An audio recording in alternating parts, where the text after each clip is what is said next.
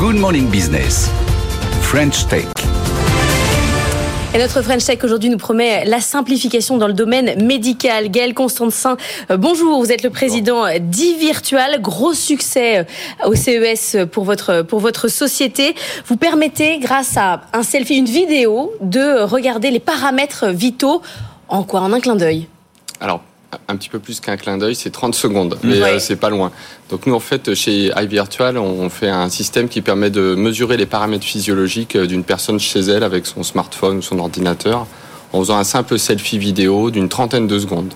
Donc on mesure des paramètres cardio-respiratoires, donc fréquence cardiaque, fréquence respiratoire, des données de bien-être, le Tout ça avec une petite vidéo tout ça avec une vidéo de 30 secondes du visage et de la zone de la poitrine. On voit les mouvements du sang dans les capillaires de la peau. En fait, c'est l'analyse du signal et de l'intelligence artificielle. C'est la peau qu'il vous faut. C'est vraiment à travers ça que vous voyez tout. Il nous faut de la peau. Donc ça marche aussi sur la main, sur une zone de corporelle où il y a de la peau.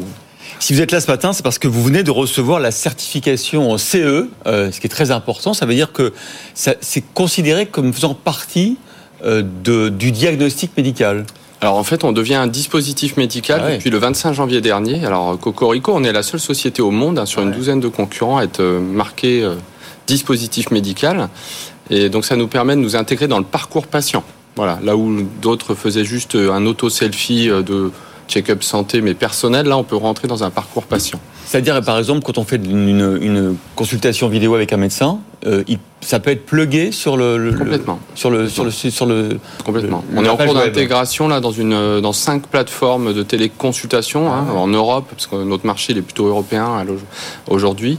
Et donc avant la téléconsultation, quand maintenant vous attendez cinq minutes euh, à rien faire, ben là on, en profitera pour prendre vos constantes vitales ah et le médecin les aura donc au démarrage de la téléconsultation. Ça c'est hyper impressionnant. C'est hyper impressionnant. vous n'étiez pas passé à côté au moment du CES. Non, on avait parlé au moment du CES parce qu'effectivement la promesse est folle, mais ce qui est hyper intéressant, c'est que sur les études cliniques qui ont été réalisées, enfin je parle sous votre contrôle, mais euh, vous avez fait une étude, je crois que c'était au CHU de Nancy, c'est ça? C'est ça. Et que sur sur 1000 euh, patients, l'outil avait un taux de précision de 95%, c'est ça par rapport à des outils médicaux traditionnels. Et ça, on est capable de le faire, j'allais dire, avec n'importe quel appareil photo et webcam, parce que je me dis, pour capter ces variations de la pigmentation, il faut quand même avoir une optique incroyable. On peut le faire avec n'importe quel euh, téléphone. Oui, alors nous en fait, on remonte sur des, des smartphones qui ont 6 ans à peu près d'ancienneté, iPhone 6, voilà, c'est un peu le, ah, le bas niveau. mais nous, en fait, on n'a pas besoin de trop de puissance de calcul. On récupère le flux vidéo, on le traite dans le cloud. Donc, on a juste besoin d'une caméra, en fait, qui va extraire le flux vidéo, nous l'envoyer dans le cloud. On travaille chez OVH. Et comme ça, on transforme ça en données de santé. Alors, je vous remercie de nous mettre en avant. C'est sûr qu'au CES, on a eu un award, le marquage CE dans la foulée. Donc, ça nous a permis vraiment de se faire connaître hein, à l'international. Et alors, nouvelle euh, proposition euh, virtuel, ça aussi, c'est génial.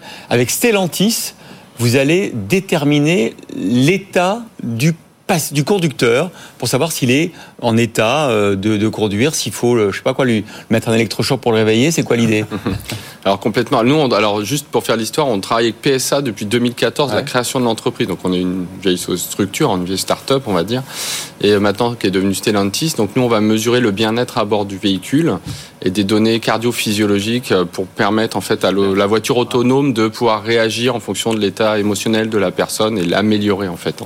Et elle démarre ou elle démarre pas après euh, la Alors non, on ne fait pas d'anti-démarrage euh, dû à ça. On n'est pas sur ces projets-là, mais on est plutôt dans le bien-être à bord et l'autorégulation en fait de, l'unité de ventilation par rapport ah aux données de bien-être. Et, par exemple, les risques d'endormissement euh, au volant, vous, pouvez les détecter? Ah oui, non, on a travaillé 5 ans là-dessus avec ah. PSA sur détecter l'endormissement du conducteur sur les phénomènes cardio-respiratoires. Et donc dans ces cas-là, vous, vous changez, par exemple, effectivement, comme le dit Laure, un gros coup de froid pour réveiller. Ben, en fait, c'est l'idée. C'est l'idée de ah rentrer dans des mécanismes comme ça, mais on est plutôt sur les véhicules du futur. C'est des de l'open innovation, on appelle ça. Donc on travaille conjointement avec le constructeur pour trouver les projets du futur du véhicule autonome surtout. Hein. C'est quoi les autres relais de croissance que vous travaillez donc là, j'imagine avec les plateformes de téléconsultation, comme le disait Christophe. Donc vous vendez sous forme de licence en fait votre logiciel. Mais il y a plein d'autres applications. Donc la voiture, on en parlait, mais c'est quoi l'accompagnement des personnes âgées à domicile bah, On peut on peut imaginer tout ce qui va être dans le, lien entre le patient, la personne et le médecin ou la personne et un accompagnant. Donc tout ce qui est personne senior à domicile, maintien à domicile, mais aussi tout ce qui est bien-être. On travaille beaucoup dans le bien-être. On travaille pour la cosmétique aussi. Voilà.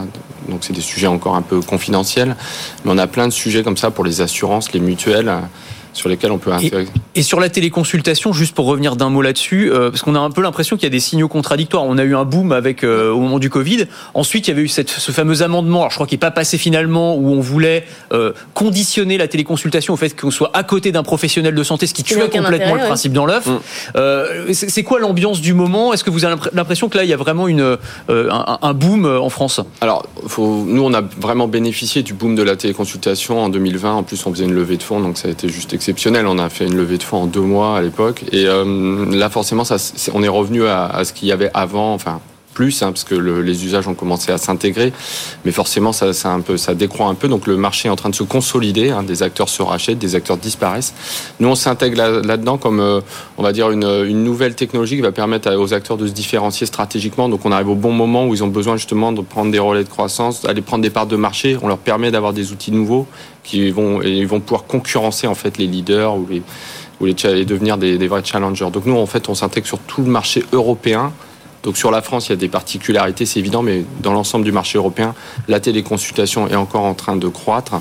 Et à l'échelle de la planète, forcément, elle répond à un vrai besoin, en fait, un besoin, manque de personnel soignant. Donc nous, on est là pour aider ce secteur-là. Vous avez euh, déjà levé euh, 2 millions et demi, c'est pas énorme par rapport au levé qu'on peut voir euh, aujourd'hui dans la French Tech. Est-ce que vous avez besoin d'une nouvelle levée? Et est-ce que vous allez rester en France ou est-ce que les États-Unis euh, vous, vous ouvrent les bras?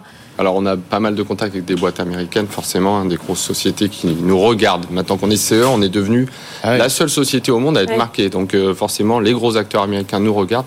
Nous, on est, on est français, on veut rester en France. Euh, on va refaire une levée de fonds qui est déjà démarrée pour cette année. Euh, L'idée, c'est quoi? C'est euh, de pouvoir justement aller chercher le marquage américain, partir là-bas sur le marché pour croître aussi là-bas, mais aussi en Europe, bien évidemment. Anthony. Euh, rapidement, on, on a parlé de, de votre business B2B parce que c'est ça aujourd'hui. Est-ce qu'on peut penser à une application B2C C'est-à-dire que moi, je pourrais avoir une application qui, sur mon téléphone qui, effectivement, en 30 secondes, me donne une sorte de pré-diagnostic et qui me dise va voir le médecin, va pas voir le médecin. Euh, bah alors c'est complètement des usages qu'on peut adresser. Nous on le fait pas maintenant, c'est pas notre volonté, c'est pas le même marché. Par contre, vous aurez accès à ces outils-là dans toutes vos bonnes plateformes de téléconsultation assez rapidement.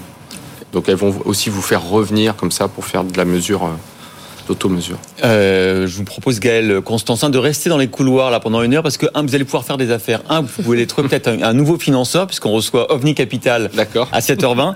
Et puis à 7h45, peut-être un client, puisque euh, on va recevoir le, le président et cofondateur de Nabla, que vous l'on savez, connaît.